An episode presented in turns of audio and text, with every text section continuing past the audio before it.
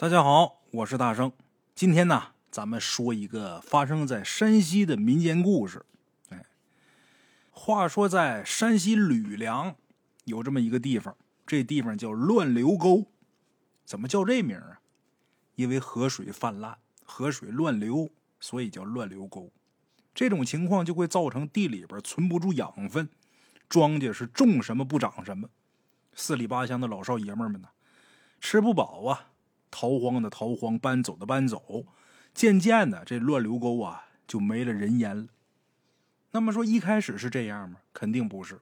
他一开始要是就是这样的话，那不可能有人到这儿住。一开始这地方可不叫这名沟里边是水草丰茂，土地肥沃，因为旱涝保收嘛，所以这地方叫永定沟。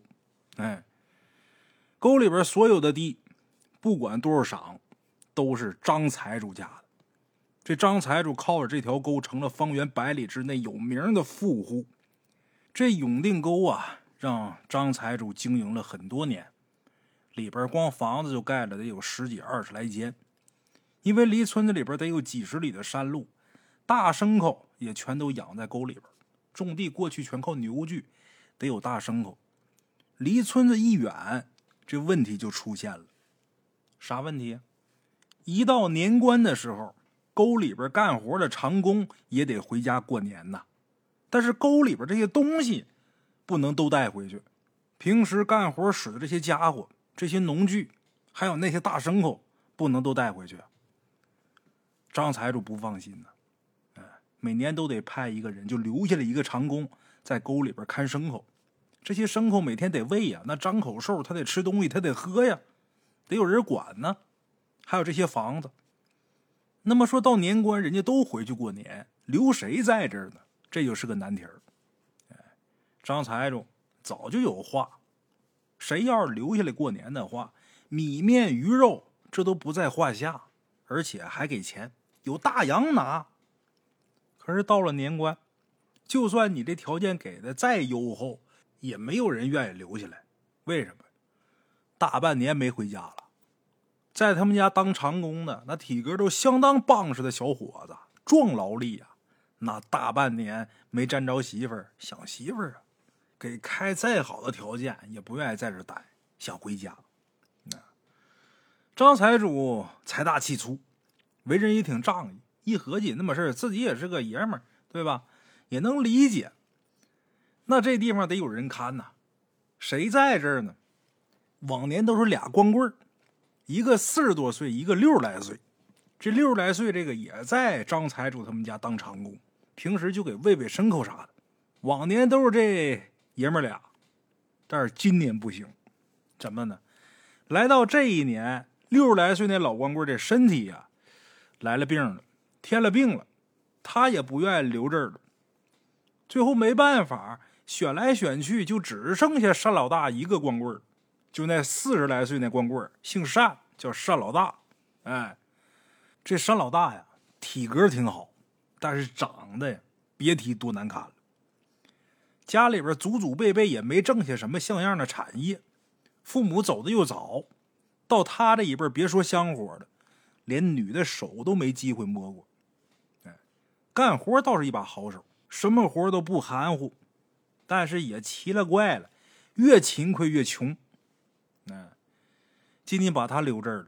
往年都是他跟那老光棍他俩搭伙过年，但是今年老光棍这一走，单老大就得自己过年了。啊，你看平常日子啊，大家伙十几号人、二十来号人，整天干活，谁也咂摸不出来什么味儿来。但是过年不一样，别人都回家了，就单老大自己在这深山老林里边。咱说他胆儿再大，这会儿也犯嘀咕。最后，张财主啊，把这米面鱼肉菜都给留够了，足足的，还把往年他跟那老光棍两个人的工钱都给了单老大了。单老大看这钱的份上，我留下吧，我就回去，我也没地儿可待呀。倒是有点亲戚，那大过年到人家也不太好，在这还给这么些钱，行，在这儿，咱们简短截说。转眼就到了大年三十了，前几天单老大自己一个人在这没事儿，把这十几间房啊都给打扫一遍，院子里边扫的也是一尘不染，就等着过年了。哎，咱说别人家过得再穷，过年他也有个年味儿。这会儿单老大除了自己这影子，可再没外人了。单老大虽然说粗笨长得丑，也不知道什么叫忧郁，但是这心里边也觉得不得劲儿。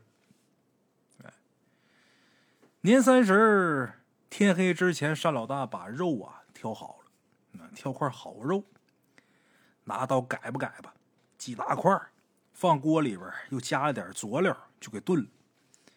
自己又烫了一大瓷缸子酒，然后到院子里边啊，把鞭放啊。张财主走的时候还给他留了几挂鞭。鞭炮一响，单老大这心里边算是痛快点了。放完鞭，单老大把这院门关好，拿木头顶住，又给骡子马这些大牲口添了草料，之后就准备吃肉、喝酒、睡觉了。哎，等锅里这肉煮熟了、煮烂了。盛出来，放到盆里边，俩手端这盆儿，准备进屋上炕。炕上热乎暖和啊，坐炕上吃肉喝酒，完了睡觉。哎，俩手端这盆儿，可就腾不出来手去掀那门帘了。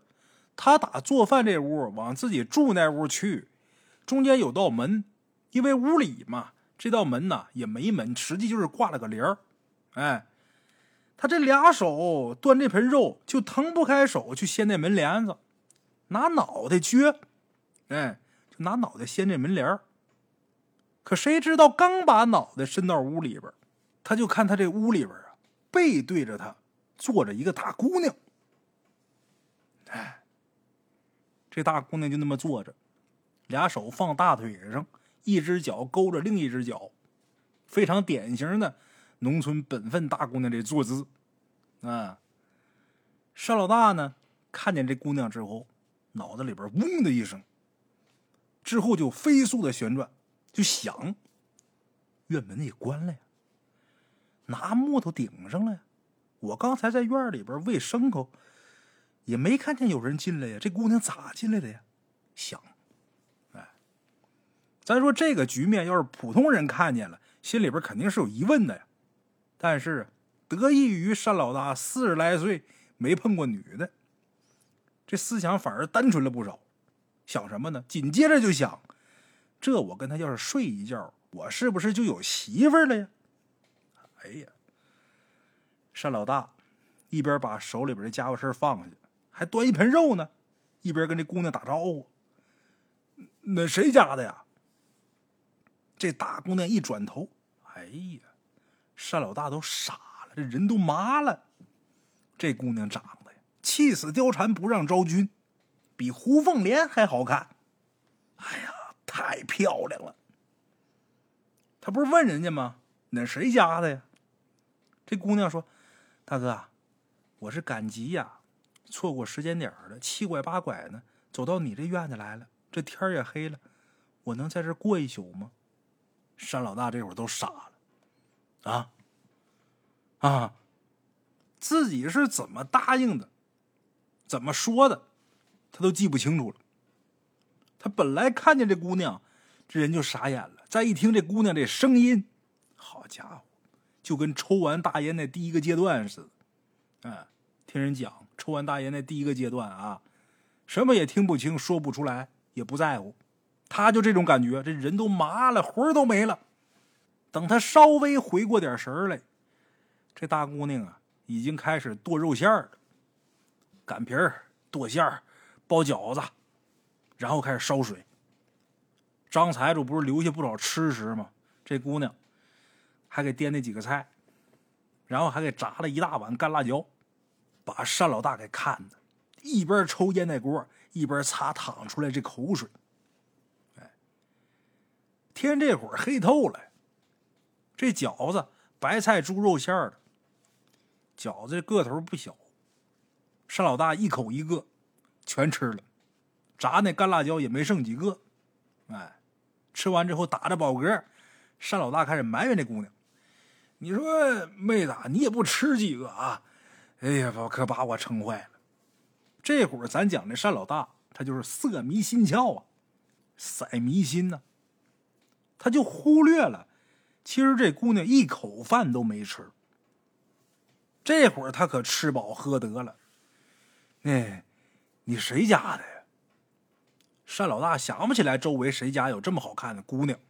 再说这地方周围啊也没人家。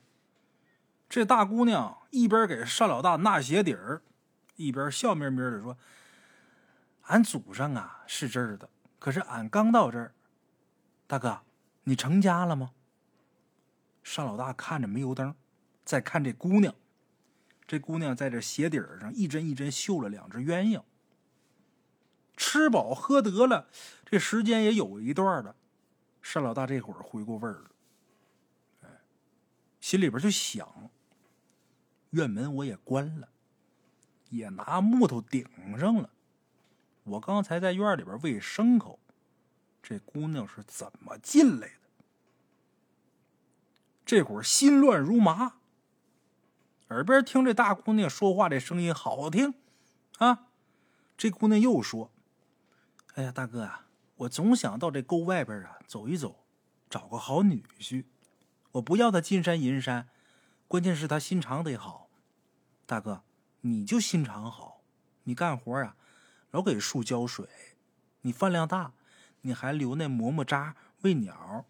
大哥，你心肠真好。单老大听完这姑娘的话啊，心里边越觉得越不是味儿。怎么的呢？他听谁说的？我干这些事儿的时候，别说身边没个女的，连个活人也没有啊。哎，再结合前面的事儿。前面的顾虑，考虑再三，单老大慢慢的把屁股就挪到门口了。在这地方这炕沿上坐着，单老大呀，身高臂长，他坐这块这墙上有个灯窝，他坐这儿一伸手就能透过这个灯窝，把放在外屋地做菜的那个菜刀给摸着。哎，往这挪，心想。有个不好的，我提刀就砍。这大姑娘这会儿还笑嘻嘻的。单老大呀，没敢再看她，怎么呢？长得是真好看，但是就知道这事儿不对劲儿。这时间一点一点就过去了，山老大困了，困是困，但是不敢睡。这会儿这姑娘说话了：“大哥，你睡吧。”那个，我给你放被啊。可能这姑娘也困了，怎么的呢？放被的时候，这姑娘还打一个哈欠。心神不宁，这山老大也不敢看这姑娘这脸，就盯她那影子。不是点个油灯吗，盯他那影子。这姑娘这影子那嘴呀，就好像蛇吞蛤蟆一样，上嘴唇跟下嘴唇成了一条直线了。这舌头啊。伸出来得有三尺来长，单老大一看见这个，一蹦高，顺着灯锅把那刀就给抻过来了。这时候，这姑娘一回头：“大哥，你咋了呀？”等单老大拿完刀一转头，看着这姑娘长得太好看了，心想：“我就知道你是个妖怪，要不然我门也关了，也拿木头堵了，你咋进来的？”心里边是这么想的，但是这会儿这姑娘已经发现他意图了。我这会儿要是把这话说破了，他要是一翻脸就地把我吃了，可怎么弄啊？啊，那个，我看那个臭虫，你说这大腊月的还有臭虫啊？呃，山老大表示很尴尬。哎呦，大男人也怕虫子？啊哎呀，大哥，男人呐，得看长远点哪能一辈子给人拉长工呢？嗯。大哥，你要是不嫌弃俺，俺给你当婆姨行不？这姑娘瞪着那一双就跟小鹿一样的大眼睛，看不出来害羞，但是说的时候也不太自然。沙老大一听他说这个，好嘛，他这是要下手了呀，脑袋里边就跟打雷似的。我可不能死啊！我还没给家里边传香火呢，我可不能让妖怪给吃了呀！哎，说是迟，那是快。单老大就趁这姑娘啊，正喋喋不休说结婚以后啊，咱们怎么怎么生活的档口，拿手里这菜刀咔嚓一刀就剁这姑娘脖子上。这姑娘前一秒还笑嘻嘻的在那拿鞋底子呢，后一秒一脸不可置信的回头看着单老大。这一刀剁下去啊，一滴血都没有，一点声音也没有。这姑娘就这么看着。单老大这会儿坐炕底下那地上了，也不知道过了多长时间，就听这姑娘啊，唉，一声长叹。随后，单老大看见了他这一辈子也没见过的那么亮的、亮的让他睁不开眼睛的白光。等单老大再睁开眼睛，这姑娘已经不见了。炕上留下的是那姑娘纳着的那鞋底子。再看这鞋底子。是两块惨白惨白的桦树皮，这桦树皮旁边是一瓦罐白晃晃的大洋。哎，这会儿单老大在这屋里边一分钟都不敢待，跑院子里边点了一大堆柴火，坐这火堆旁边熬到天亮。鸡叫三遍，单老大找地方把这一瓦罐大洋先给埋了，然后一溜烟跑回村里边。等单老大把这话跟张财主一说，张财主根本就不信。你不讲信用啊？肉也吃了，工钱也拿了，你还跑村里边来了？我那谁管呢？单老大赌咒发誓，那情景说的有没有眼？除了那妖怪给他留了一大瓦罐银洋，他没说，其余的可以说是毫无保留。啊，这容不得张财主不信呢。再说了。说有妖怪，那有了妖怪，种地那些长工们谁敢去干活那影响的是我们家收成啊！张财主大手一挥，就这么带着几十个村里的后生，一路浩浩荡荡就进了永定沟。来到永定沟，发现呢也没有什么异样。这时候，张财主又开始怀疑沈老大你说谎。哎，他走到房子跟前的时候，张财主就发现啊，不光他看见，大伙都看见了。怎么的呢？从打院门口开始，稀稀拉拉的能看见有血迹，这血迹一直延伸到大山里。这时候单老大挺纳闷的，我拿刀砍的时候他没出血，感情这个血淌的比较慢啊，跟咱人不一样，咱人是砍完就淌血，他这得等一会儿啊。有血迹，顺着这血迹找。一直找到大山里边，有这么一棵大桦树，这血迹到桦树这儿就停了。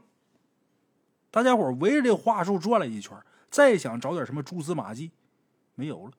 可就这会儿，山老大嚷嚷起来了：“就说吧，我就说吧！”大伙听他突然间喊起来，都过去一看，看石老大拿手指，怎么的呢？在这棵桦树中上段那个位置。剁着一把菜刀，哎呦！一看见这个，再结合石老大之前说的，张财主可害怕了。不但害怕了，心里边也火啊！这妖怪欺负到我头上了，砍，把他砍了！这些后生们呢，哪管那个呀？刀砍斧剁，每砍一下，据说这桦树啊就往出淌点血。但这树他妈太大了。砍着一身口子，离倒那还差远着呢。张财主那也是见过世面的人呢，眉头一皱，计上心来，怎么整？砍不倒，烧，把它烧了。哎，搁周围捡干柴火，就把这大桦树给围上了。不光捡干柴我，周围那些个小树也都遭殃了，都给砍倒了，当柴火架上。下边放点干柴火，上面放点小树，那么一大堆。把这火点起来那一刻，不单是单老大，很多人都听见那么一声若有似无的那叹息声。这大火一直烧，不但有烟火那味道，还有那个肉啊烧糊那味儿。这味道一直在沟里边飘了几个月，后来才散。这把火一直烧了好几天。周围那些树都砍了了，这大桦树啊才给烧成炭倒了。可就在这棵大桦树被烧倒之后的几天以后，这条沟里边吃草的、吃肉的这些畜生一起往出跑，往东边跑，也不知道是奔哪儿去。奇观呐！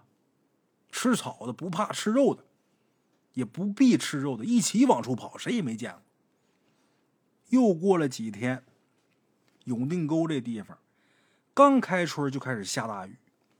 本来咱说春雨贵如油啊，可这雨下就跟不要钱一样。这大雨把沟里边那些房都给冲塌了，把大牲口给淹死了。这些大牲口本来是要跟山里边那些畜生一起跑的，但是有绳拴着没跑了。哎，张财主带着长工，趁雨停的时候着急忙慌的，趁农时结束之前呢，把庄稼种上。可没成想，后边又下一场大雨，把地里那种子都给冲跑了，地给冲毁了。那一年张财主颗粒无收，因为这事张财主啊上火了。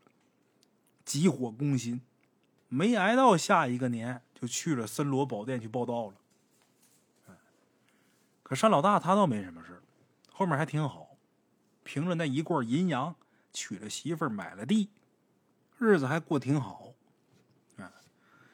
这故事说完之后啊，我不知道为什么我这心里还觉得挺不舒服的，替这个大桦树精觉得挺不值的。啊，这树精啊，看人没看准。看走了眼了，哎，本来人家这个善良的小妖精啊，相中你了。你说你没看上人家也就算了啊，当然说你可能是害怕吧，你砍他一刀，这都好理解。最后人家都走了，都回了，还给你留了那么一瓦罐银洋，这也算是给你的精神损失费了，算是给你的封口费了。你不应当再给他招那个杀身之祸，哎。好了，这就是咱们今天的第一个故事。接下来，大圣啊，再给大伙说一个啊。这第二个故事啊，是发生在刚解放的时候啊。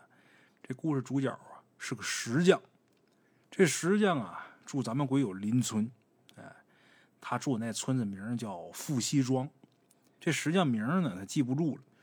但是这石匠啊，是这几年才去世的。话说这石匠长得呀，特别壮实，体格好。体格要不好也干不了这活嘛。长得虽然说特别壮实，四肢发达，但是头脑啊一点也不简单，不是那种没有脑子的莽夫，反而是一个胆大心细的人。手艺不错，七里八乡的，谁有这需要石匠的活就都找他。找的人多了就免不了得到离家远一点的地方干活。有这么一回啊，他去这么一个叫小童的这么一个村子给人刻碑啊，小童村。这小同村呢，离他们村能有五六里的山路吧。那天干活啊，活干完之后，这东家就留他喝了顿酒。回家的时候，这天就黑了。他喝完酒之后啊，这人呢，要不喝酒他也不能。喝完酒之后啊，这人开始有点扯犊子，专门找了一条谁都不愿意走的路回家。那小路啊，在一个水塘边上。这水塘本身就古怪。周围几个村啊，都传说说这水塘里边有一条大鲶鱼，这鲶鱼成精了。有那时运不济的人在这道上走，平白无故的，这水塘里边就会射出一股水柱，啊，都膈应这地方。但这石匠不怕，他专门挑这条白天都没几个人走的道，就走这回家。要么怎么说喝点酒开始扯犊子了呢？哎，这石匠走着走着天就黑透了。这酒也醒的差不多了，心里边就开始有点发毛了。但就这么巧，就这时候他就听见有个女的在哭。听见这女的哭之后，他第一反应就是：我今天八成是要碰着点什么东西。哎，果不其然，这石匠走到这水塘边上一看，有个女的，农村妇女蹲地上，一边哭一边喊肚子疼。咱说她不是莽夫，不是傻子。这黑灯瞎火的，突然间出现这么个情况，只要胆小的，估计就得立扑当场，尿撒五步啊！但他还行，也没吓晕，也没吓尿。合计了一下，这石匠啊就想，我就假装没看见，贴着这个女的就走过去。但是走了能有几十米，这女的呀又出现在他前面了，在前面蹲着呢，还是在哭，还是说自己肚子疼。这时候这石匠啊，能不害怕吗？害怕，胆儿虽然大，但是谁不怕鬼呀？有点火，就怕到极点了，心里边来气了。这火气一上来，心里边想：我他妈今天倒要看看你是个什么东西。这石匠走过去就问：“怎么的，大嫂？怎么了？”这女的一扭头：“哎呵，小模样长得还挺俊。大哥，我肚子疼，我走不了道了，你能不能背背我呀？”说着啊，颤颤巍巍就要站起来。石匠这会儿一看这地形，这女的呀，这会儿站在路的左边。他呢，站路的右边，路右边就是水塘。如果我要背她，那我就得面向这池塘啊。保不齐这女的一脚就把我踹里边去了。这池塘的传说我是知道的呀，啊，这里边有条大鲶鱼成精了。他一脚把我干进去之后，我今天晚上那不就得跟这大鲶鱼过夜了吗？这不行，得想个法儿。大嫂啊，你挪一下。我上你左边去，怎么的？我刚干完活，我身上没劲儿，我就害怕呀。我再背你没站稳，咱俩都撅这水塘里边去。啊，那行，就这么的。这女的挪了挪地方，直接就爬到这石匠背上去了。上去之后，这女的也不哭也不叫了，肚子也不疼了，也不喊肚子疼。石匠心里边慌啊，迈开两条大长腿。飞一样往村里边跑，这女的在后边聊骚：“大哥，你有媳妇吗？大哥，你看我漂亮吗？”这石匠就当没听着，实在不能不答，就嗯一声。跑了一会儿到村口，这时候这女的说：“大哥，行了，你放我下来吧。”石匠的心里不甘心呐，啊，都到了这了，我都背了大半天了，我得看看你到底是个什么玩意儿啊！就当没听见，俩大手抓这女的屁股，继续往家里边跑。那这时候这女的慌了，耍流氓啊！这石匠铁了心不撒手。大哥，你转头看看我，你看看我。这石匠就回了一句：“我看你妹！天太黑，我看不见，我回家点灯看。”背着嗷嗷往家赶呢，跑到家门口，一脚把院门就踹开了。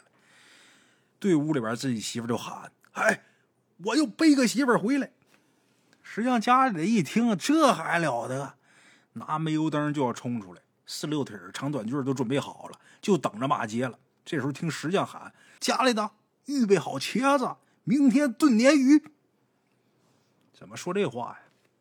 他以为把那鲶鱼精背回来了。他心想：“你一现形，你不是一条大鲶鱼吗？鲶鱼炖茄子，撑死老爷子，那正对呀！”哎，准备好茄子。明天炖鲶鱼。结果等他媳妇出来之后啊，拿灯一照，他媳妇让他说的直懵，一会儿说背回个媳妇，一会儿让他准备茄子。拿灯一照，我看看到底怎么回事结果灯一照，这石匠俩手紧紧的在自己背后攥着一把笤帚，短把笤帚，农村少看那笤帚，不是鲶鱼。感情这是笤帚成精，碰见这玩意儿好办，一把火烧了就解决了。前面这大桦树一把火都能解决，这把小笤帚不在话下。后来据咱们鬼友说，这石匠啊，当了富西庄的村书记。啊这老头到老了也是有一股狠劲儿，年轻时候是真狠，知道自己碰见妖怪，愣给背家来了。到老了也狠。咱们鬼友说，那时候夏天的时候，不是抢那个打麦机吗？啊，打麦那机器少，到打麦子的时候，到季节了，这村也用，那村也用，就抢着用这个机器嘛。因为有这个石匠在，咱们鬼友说，他们村跟富西村抢这个机器的时候，从来就没赢过。好了，这就是咱们今天这两个小故事。我是孙大圣，咱们下期见。